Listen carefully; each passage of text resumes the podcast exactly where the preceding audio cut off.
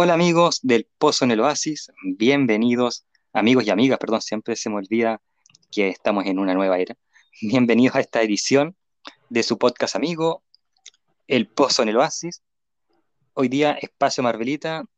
Eh, siempre me he intentado hacer como sorpresa así de qué vamos a hablar y me acabo de cachar que de nada sirve ponerlo de sorpresa porque el título aparece abajo, aparece Espacio Marvelita, dos puntos, y el nombre del personaje, en este caso de Wasp o el tema, así que siempre que lo intenté poner en sorpresa fue estupidez mía en realidad.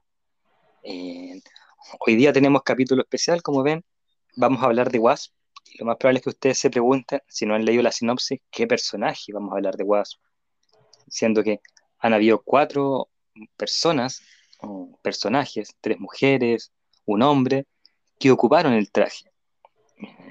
Tres en los cómics, uno en la película, podríamos decir. Entonces es un personaje que da mucho de qué hablar. En los cómics fue la primera vengadora femenina y también vamos a mencionar eso un poco en una época que estamos hablando de, los 60, 70 por ahí, y que tener una mujer poderosa, que de hecho es la que le pone el nombre a los Avengers, eh, da que hablar, por lo menos para mí. Hoy, como es Espacio Marvelita, es un espacio de diálogo y no estoy solo. Si estoy bien o mal acompañado, se lo decían ustedes.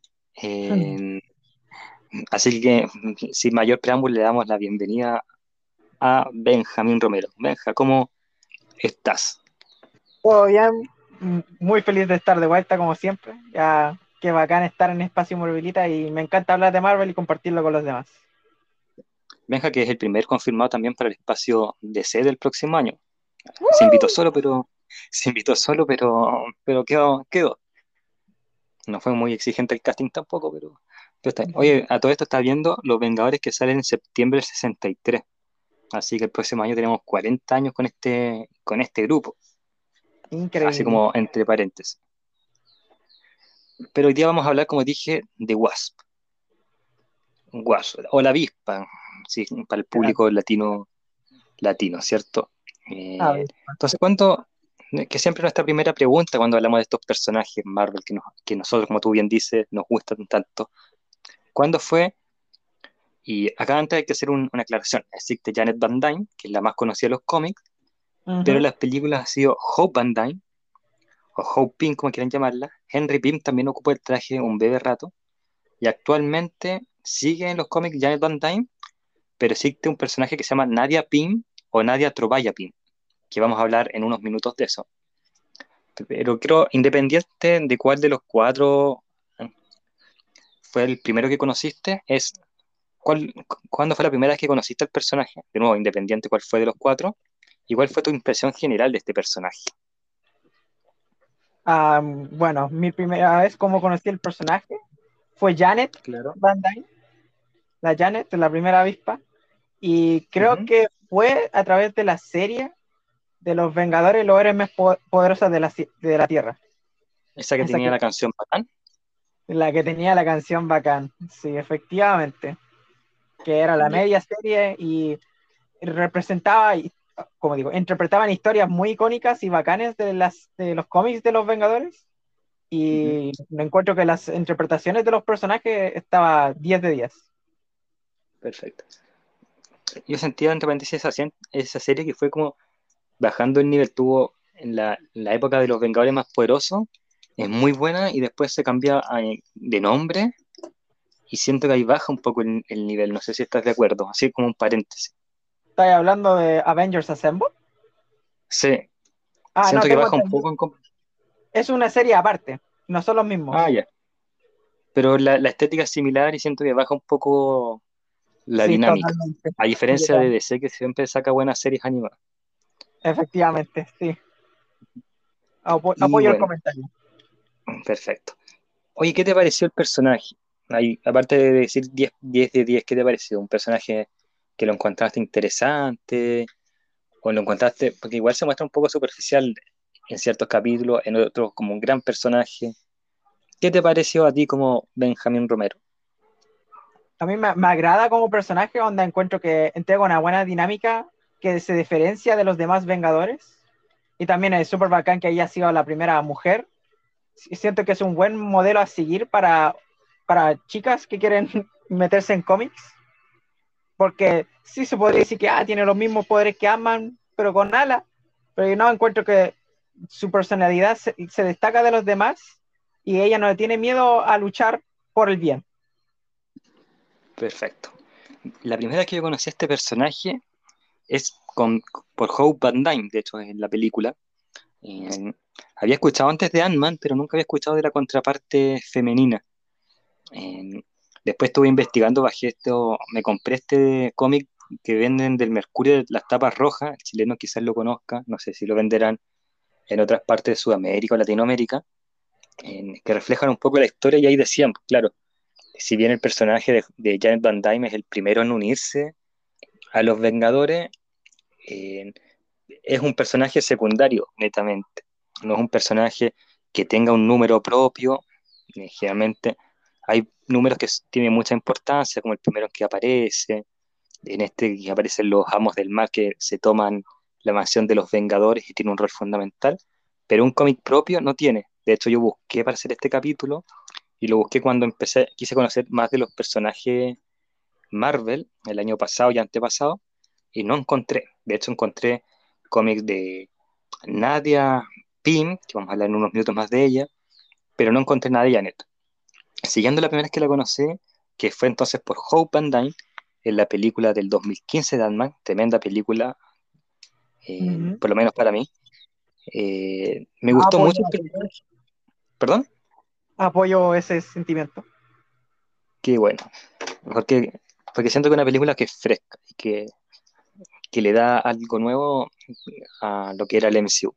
Y en cuanto al personaje de Hope, me gusta, lo encuentro un, personaje predecible, en el sentido de que era obvio que iba a terminar enamorada del personaje de Scott y que iba, y que iba a partir odiando. Es algo que hemos visto siempre, pero siento que Evangeline Lilly, la actriz que interpreta a Hope Van Dyne, lo representó de tal manera que pese a que es algo repetitivo, se vio novedoso. Entonces me gustó, deditos para arriba. Eh, y ahí la busqué un poco más con Van Dyne y encontré algo que vamos a hablar en unos minutos más. Pero vamos a hablar un poco acá de la biografía de los, de los personajes. Y como acá tenemos una, una multitud de, de, personajes, tenemos que partir yo creo que por Janet Van Dyne, que, que es el conocido y es el personaje de los cómics, ¿cierto? Que pese a que no tiene, eh, como dijimos, una gran cantidad de números y de cómics, de hecho no tiene un cómics individual que no diga, ya voy a leer un cómic que trate de Japan Dime, su importancia es tal porque, como tú dijiste, Benja, es una época, los 60, que generalmente asociamos al personaje macho alfa, ¿cierto?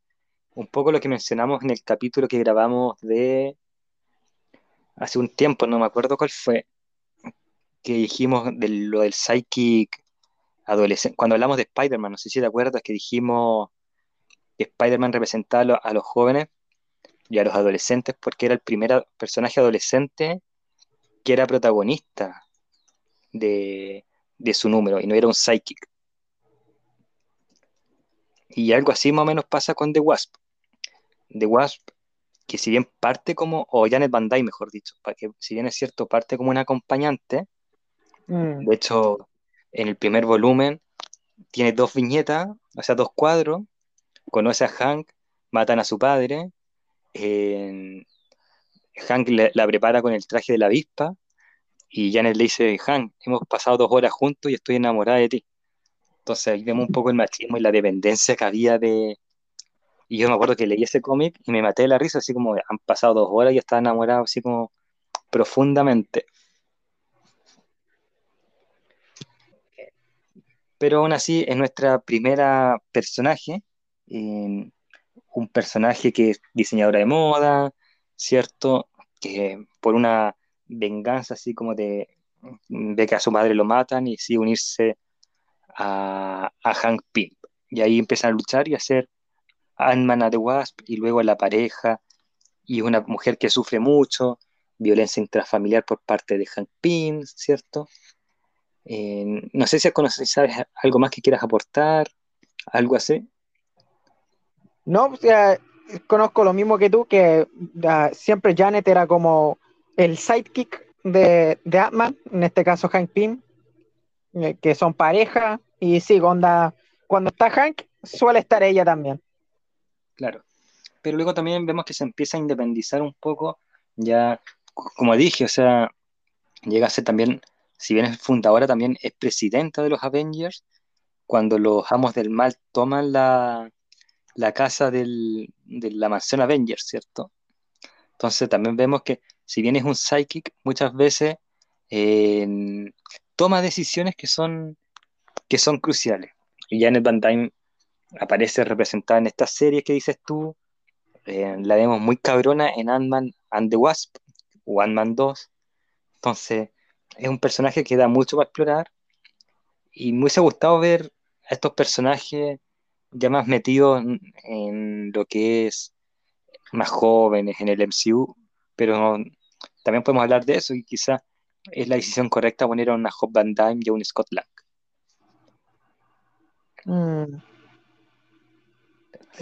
Pero ahora, Janet Van Dyne ha sido un personaje también que ha ido mutando también, hay que decirlo, que no sé si leíste el cómic de Invasión Secreta, que muere ahí, pero en verdad no había muerto, sino que se disminuyó tanto y después volvió a la luz, algo así.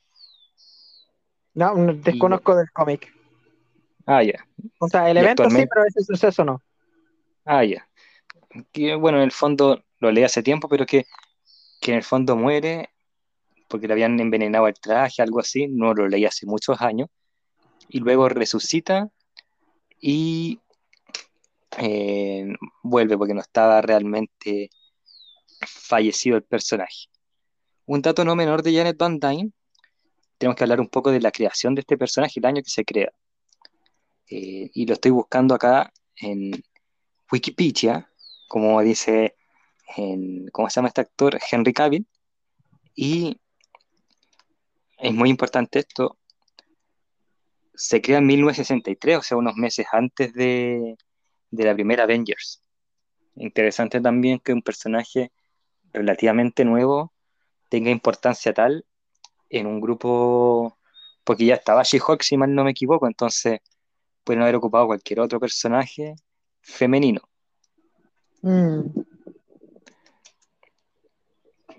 O incluso un su Storm. Así que hay deditos para arriba. Pasemos a otro de los personajes eh, femeninos, que es Hope Van Dyne, o Hope Pym, como ustedes quieran llamarla. ¿Y por qué lo quiero mencionar acá? Porque. Ah, no, no. She-Hulk, entre paréntesis, es de 1980. Eh, Hope Pym, que la vemos como este gran personaje femenino fuerte en, en, en, las, en las películas. De hecho, ¿Qué te parece a ti, Hope Van Dyne? ¿Qué te parece a ti la actuación de Evangeline Lilly en las tres películas que ha aparecido? No, me, nada malo que decir, onda. En cuanto a su actuación, todo bien. Onda, también otro buen ejemplo a seguir, como es una mujer fuerte, sabe pelear, se sabe defender. Es como el momento en Ant-Man 1 cuando dice, dame el traje a mí, yo soy mucho más competente que Scott. Es como, yo realmente creo ese momento de que sí, onda, ella está totalmente lista y dispuesta así como para hacer esta misión y de hacer Wasp, avispa. Pero, si no lo crees... Una buena actuación. Lo único, eso sí, onda, encontré raro, onda, porque yo me encariñé con Hank y Janet de los héroes más poderosos de la Tierra y hubiese preferido que hubiesen partido con ellos como Ant-Man y Avispa del MCU en vez de Scott y, Hope. Pero, onda, no estoy diciendo que lo manejaron bien, sino que lo, manejaron súper bien. Onda, creo, creo que todos aman a, Paul Roth como Scott y a Evangeline Lilly como Hope. Y, de cierta forma, aún tenemos a Hank y a Janet, solo que ya están viejitos, son como los veteranos. Claro, como una pasada de antorcha, antes que se volviera popular la pasada antorcha en el MCU. Exacto. Claro.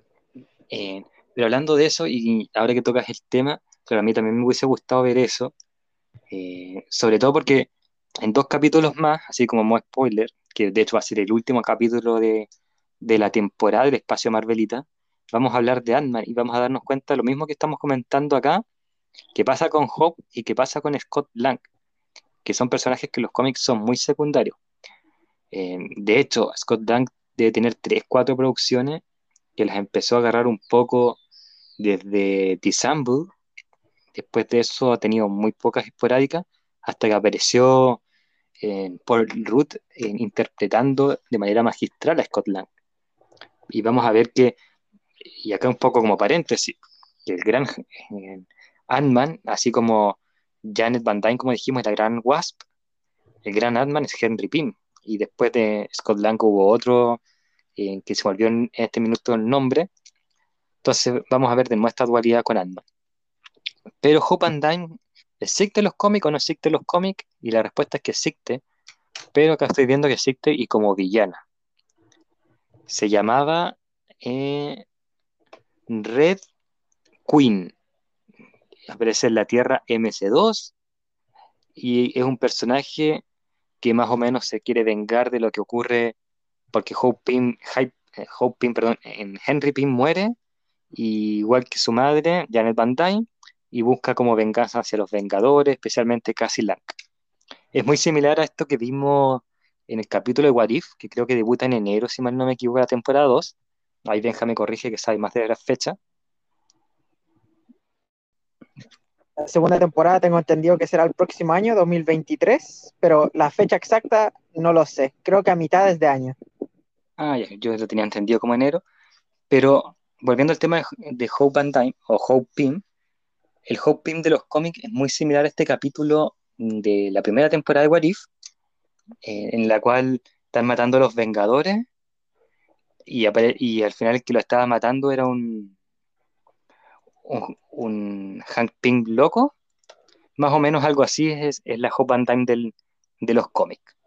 Entonces, creo que dista mucho de la, de la película, de lo que vemos, porque en los cómics es una villana y en la película es una heroína. Y esto también pasa en la película de Ant-Man 1, porque si nos vemos, si nos damos cuenta, Yellow Jacket es un héroe en los cómics y en la película es el villano. ¿Qué te produce eso? Porque, claro, esto, generalmente produce en los fans de los cómics, mientras comen su pizza, eh, le pegan al cómic, le pegan al cine, se enojan bastante.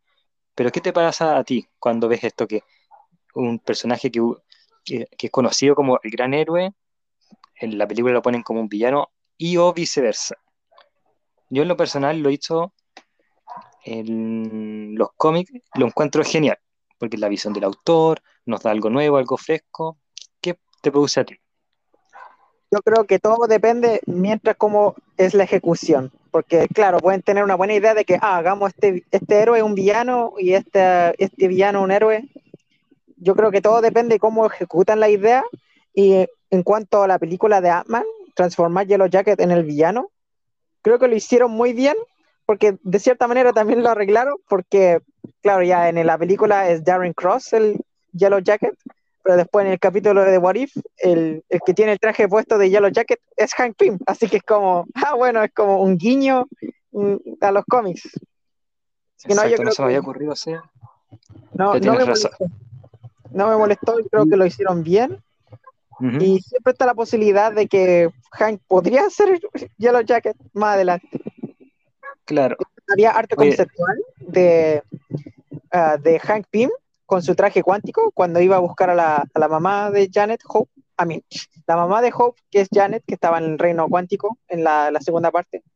Hay arte conceptual que su traje cuántico iba a tener amarillo y iba a parecerse a un traje de Yellow pero al final lo ah. cambiaron y el traje como más blanco y rojo. Claro, un poco similar a lo que vemos después en la magistral Endgame. Oye, aquí para los amigos que nos escuchan y radean con la fecha, temporada 2, principios del 2023, posiblemente eh, enero como previa a lo que sería Quantum Mania, o si no, marzo ya después de Quantum Mania. Así como para resolver el tema. No sería mediados, sino que la primera parte del 2023. Pero las dudas aclararán en el. Sí, de What Las dudas se aclararán, Dios mediante, en el próximo capítulo del Espacio Marvelita, que más adelante vamos a, vamos a decir de qué se va a tratar. Así que Benja ya lo sabe.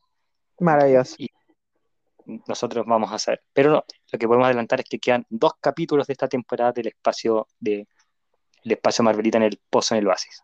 Dos capítulos de la segunda temporada, obviamente. Pasemos a otro personaje, Henry Pym.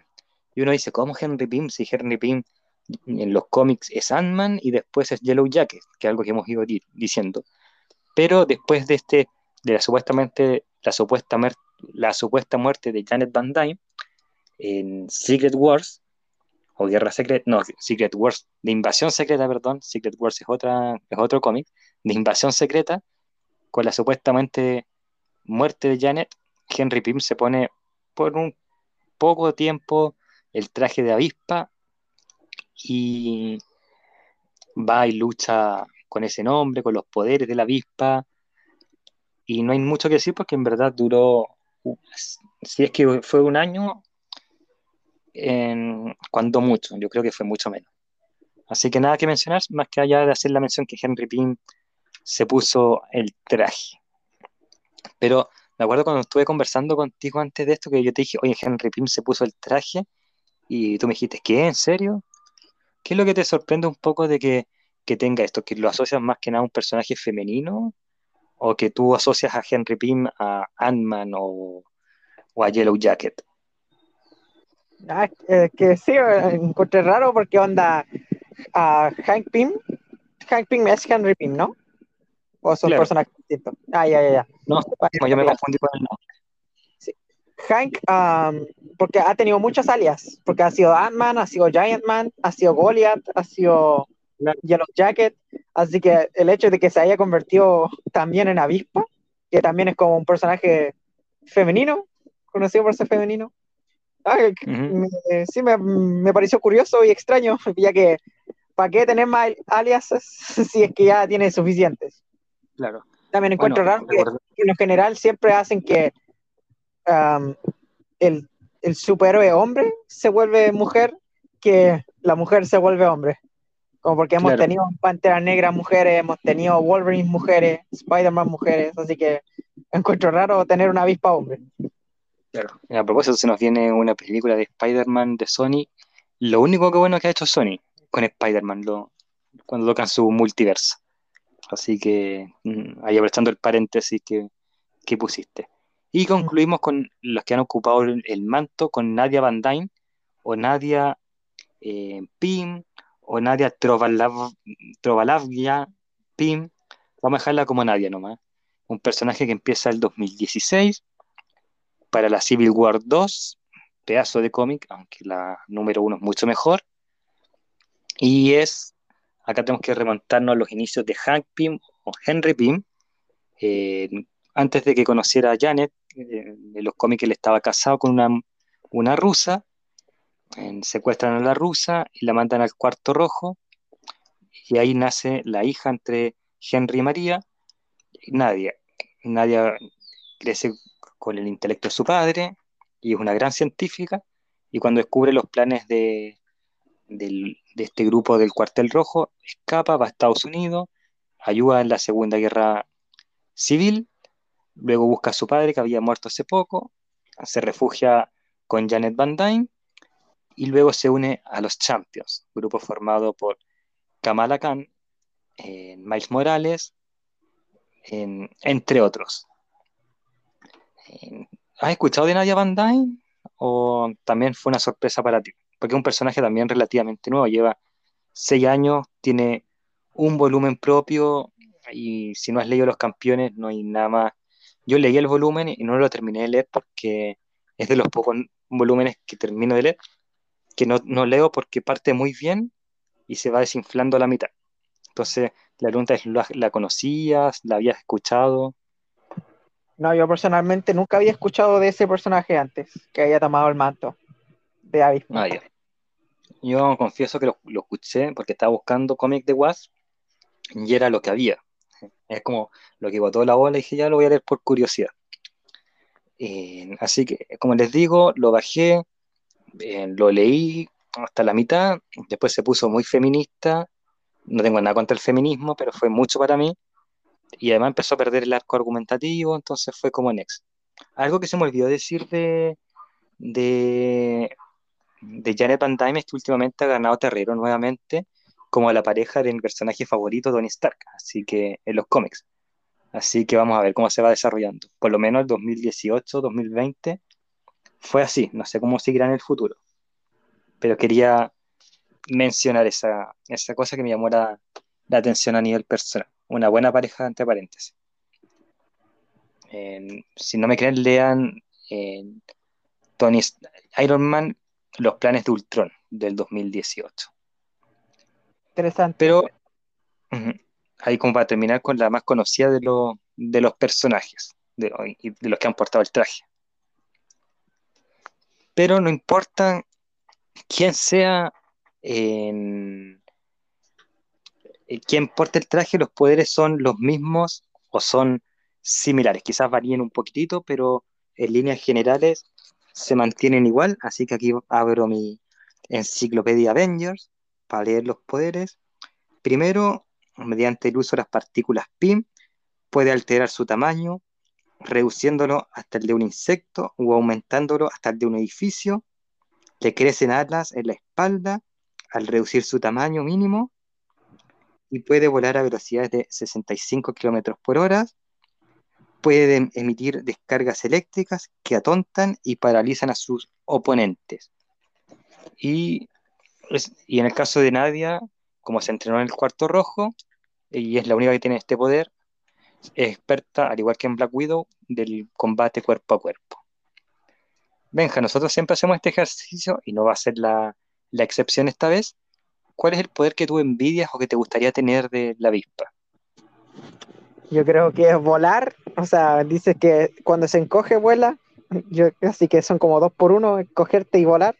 Así que yo diría eso, volar a, su buena velocidad y que nadie te cache, es un buen poder. Buena, buena, buen raciocinio. A mí me gustaría lo, de los poderes eléctricos, que es muy digno en la avispa. ¿Te ha picado alguna avispa alguna vez? Así como pasando el tema de los animales. No, por suerte no. Ah, porque se siente como una corriente eléctrica más fuerte que la mía, chica. Entonces, me imagino tener ese poder, de ser, ahí sí que literalmente un parálisis bastante potente. Yo no lo querría sufrir.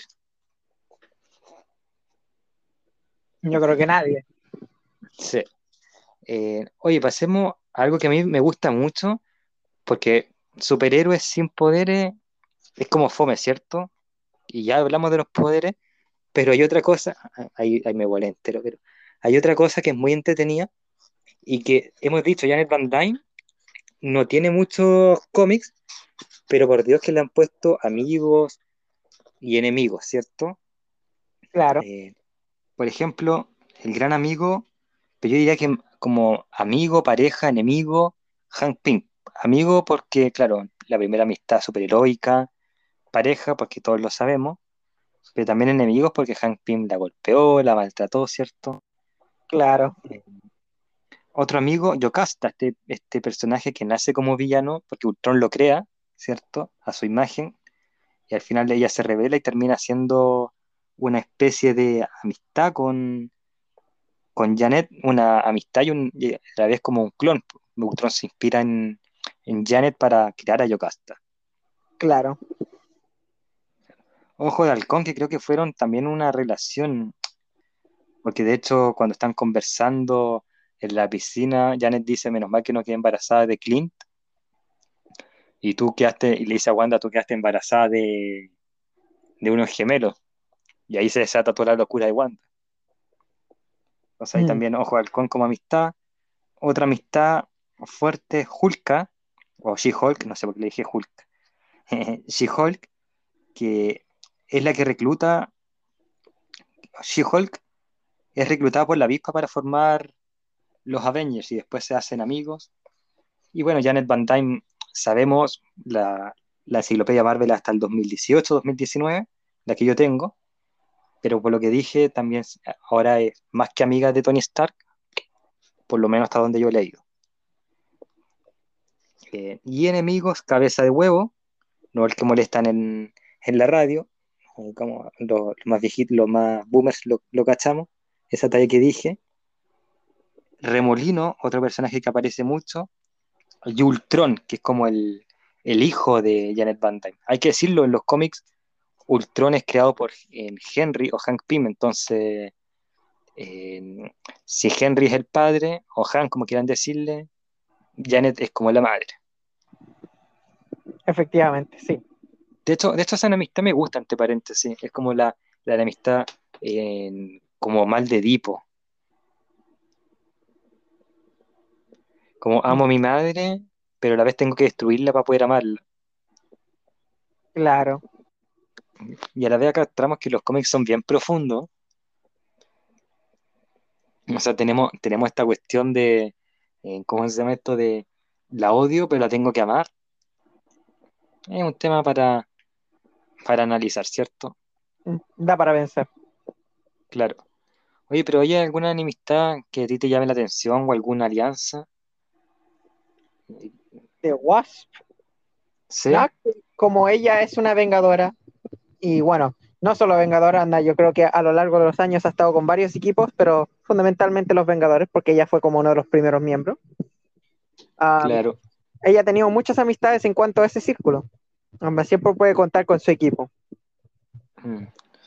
Y como dijimos, un personaje que se ha desarrollado tanto, yo creo que es una pregunta a tanto un hombre como una mujer, dime tu personaje de Marvel femenino favorito, yo creo que nadie va a decir Wasp, aunque he visto muchos cosplays de Wasp cuando estaba buscando, pero siento que no, hay nadie, o nadie, o quizá un 5 o 10% que diga, ¿sabéis qué? Mi personaje favorito es Wasp por este este motivo.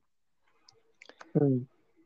Es como uno que dice, oye, yo soy de la Católica, voy a decir un equipo más internacional, mejor porque nos escucha gente internacional, internacional poca, pero nos escucha. Yo soy del Barcelona, un saludo a la gente que nos escucha de, fuera de Chile. Yo soy del Barcelona y le dice como ya, pues dime cinco jugadores de, Barcelona y tú sí, Messi sigue jugando. Eh, en mi caso que soy poco futbolero. Claro. Claro, siento que Wasp es como, como un poco eso, como el personaje que tienes que ser muy, muy fanático para cacharlo. Mm. Oye, pasemos un poco a la evolución de los personajes, tanto en cómics como en películas, pero como dijimos, Nadia está recién empezando, no tiene muchos números, no hay una gran evolución. Henry, Hank, como quieren decirle, no hay una gran evolución, lo mismo que Hope. En los cómics vemos que Janet evoluciona, pero ¿te gustaría ver un número de ella? Creo que esa es la gran interrogante. Yo creo que sí, con el, con el guionista correcto o autor correcto, eh, perdón, se nota que estudio cine, con el autor correcto y la historia correcta, yo creo que sí pueden explorar a Avispa, su mm. pasado, explorar como lo que, lo que todo lo que ha pasado con Hank. Yo creo que sí hay una buena historia que contar detrás de, de Janet. Claro, yo creo que podría ser algo así como, como cuando estuvieron de moda esto de Hall Gris, ¿cierto? Capitán América, no sé cuánto, no me acuerdo qué color le tocó, Daredevil amarillo, que quiero leerla, eh, Blue Spider-Man, ¿cierto? Que uno, uno como que exploraba el personaje y se emocionaba mucho con estas tiras. Mm. Algo así, ¿cierto? Claro. Claro, estoy, estoy de acuerdo contigo. Y en las películas, creo que en las películas se, se, nota más la evolución, no de Janet, porque hemos visto una película de Janet Van Dyne, pero en el caso de Hope, que aparece como villano en los cómics y por ende en la película nos podemos playar más. ¿Hay una evolución o no hay una evolución? Mm. Acá estamos hablando con Benjamín, experto en cine, estudiante de cine, entonces acá sus profesores están escuchando para ver si lo reprueban o no. claro.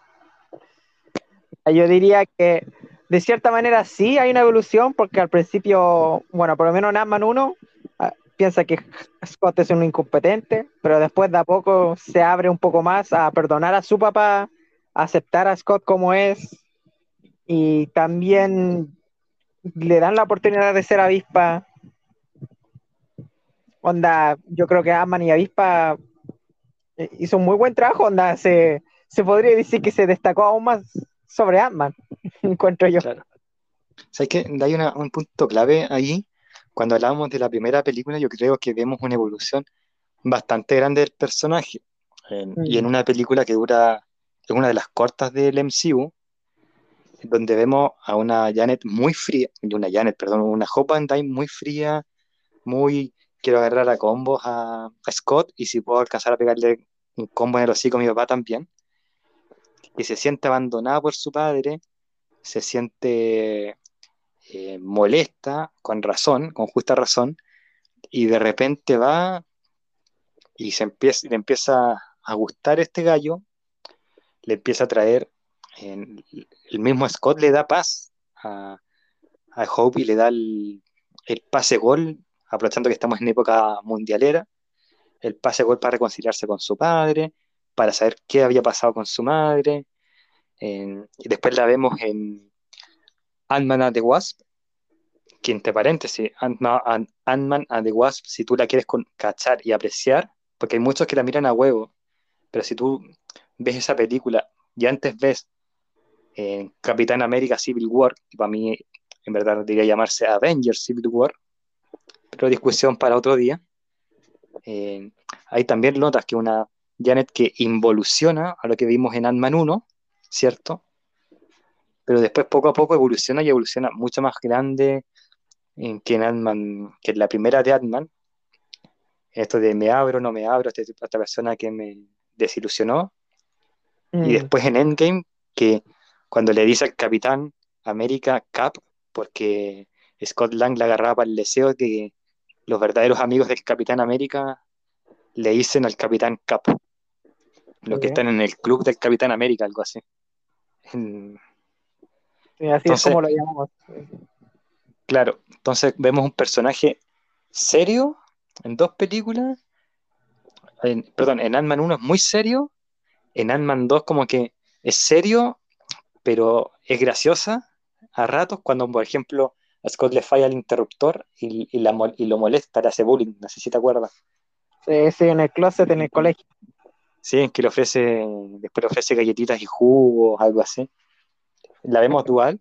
Y en, y en Endgame que tira la talla, molesta al Capitán América, y eso que no lo conoce. Imagínate si lo hubiera conocido. Y está en un ambiente de guerra. Imagínate en un carrete ahí. A-Force.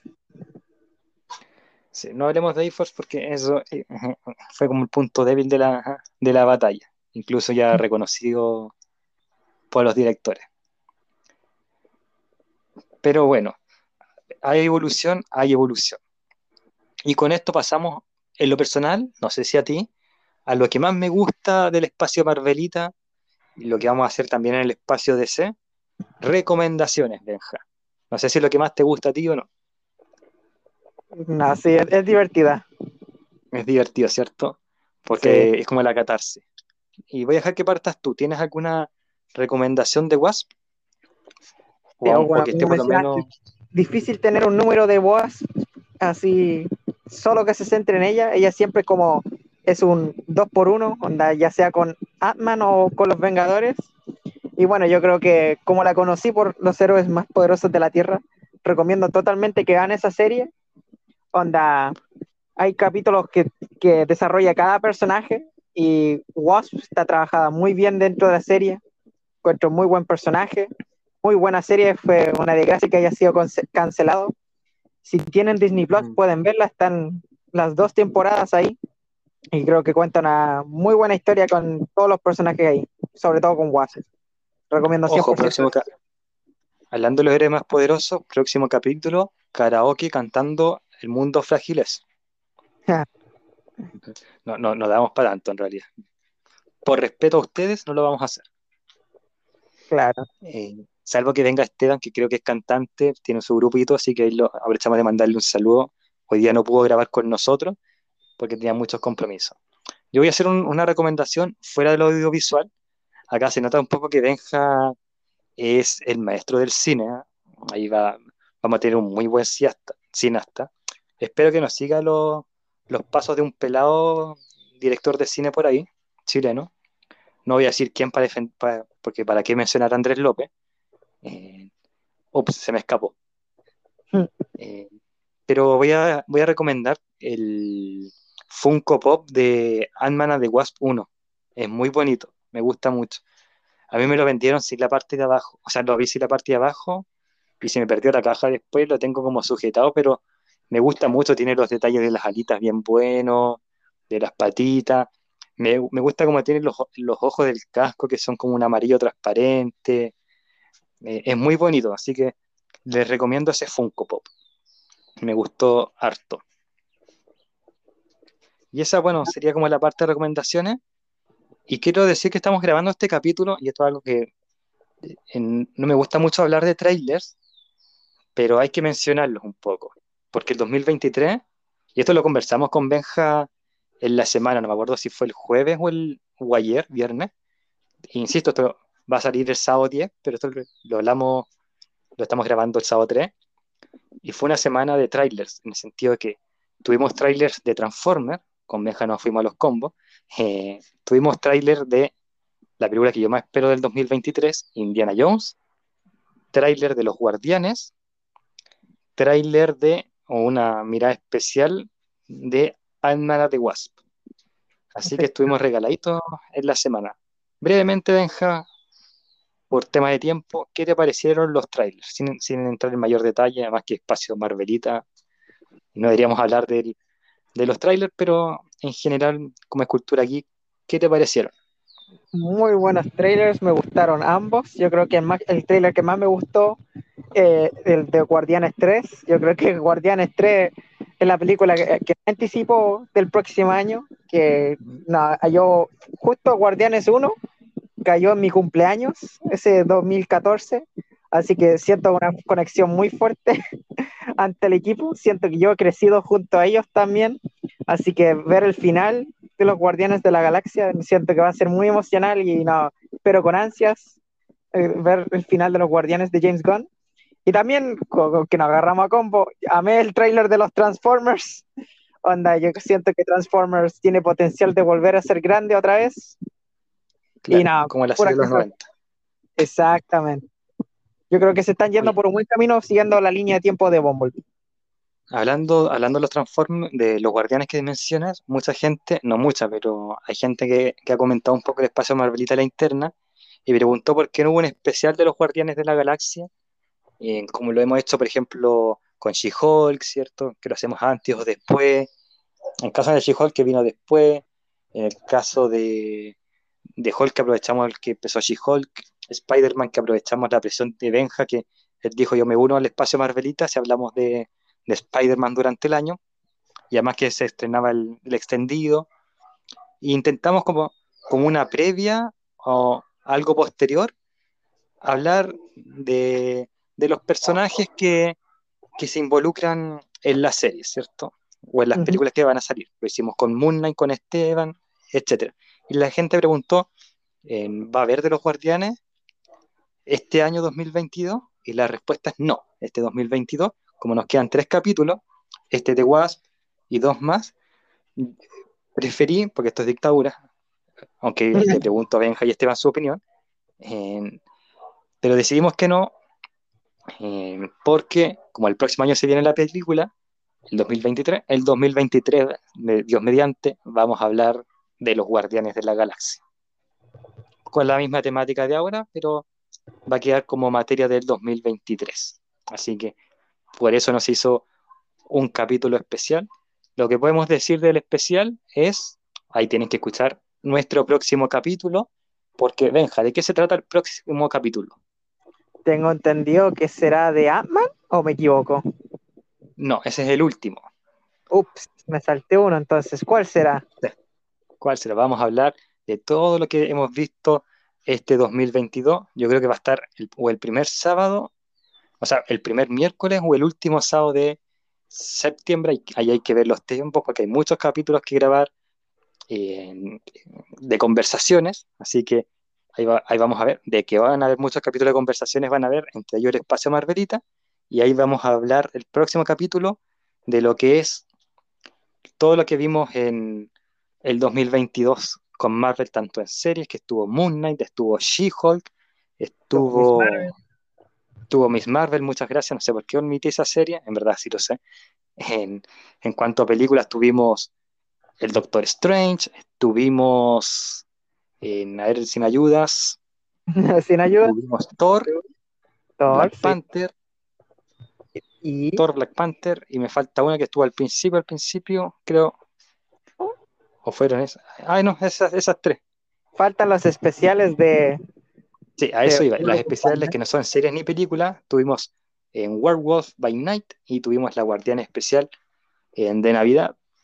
Al tío Kevin, Kevin, Kevin Feige, en vez de una, de una gorra para Navidad, hay que regalarle un calendario porque tiró las películas, los especiales como dos meses antes, pero se lo perdonamos que estuvieron bastante buenos. No lo sé, lo veremos en el próximo capítulo, fecha por determinar. Ujú. Benja, de nuevo, muchas gracias. Eh, ¿Dónde te pueden seguir las personas que quieren hablar con Benjamín Romero? Pueden seguirme en mi Instagram en benja guion bajo y guion bajo, creo que son dos guion bajo, am, 3000. Ahí pueden seguirme, Perfecto. pueden hablarme, siempre ando subiendo cosas ya sea de Marvel, DC, Transformers, Star Wars, de todo, todos los medios.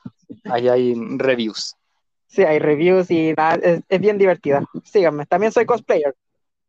También es cosplayer, sí. De hecho, lo conocí en la Superfest, que ojalá vuelva. No han, no han avisado nada, así que hay un saludo a- a los amigos de Superfest. eh, que ojalá vuelvan a hacer algo. Le- les tiramos las orejitas de más, a propósito. Y recordarles, amigos, mi cuenta de sponsor, porque como ustedes ven, de repente hay sonido de fondo de, perritos ladrando y quizás desconcentre un poco, pero con micrófono no se va a escuchar, así que ahí todos a sponsor.gg slash postoasispod y hacen su donación. Benja, amigos, amigas, muchas gracias por escuchar este capítulo dedicado a The Wasp, un personaje que es importante, pero difícil hablar un poco de ella, fue un- por, la canti- por la poca información, pero a la vez lo pasamos bien. Muchas gracias y nos escuchamos en otra ocasión. Adiós a todos.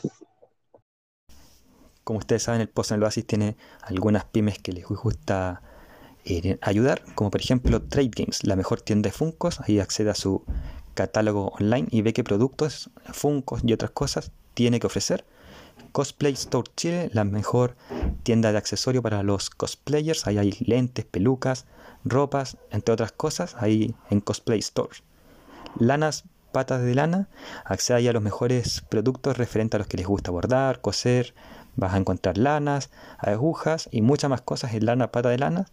Y Mi Arte Pixel, ahí vas a ver llaveros, imanes, cuadros y más cosas en formato pixel de tus personajes favoritos de la cultura popular.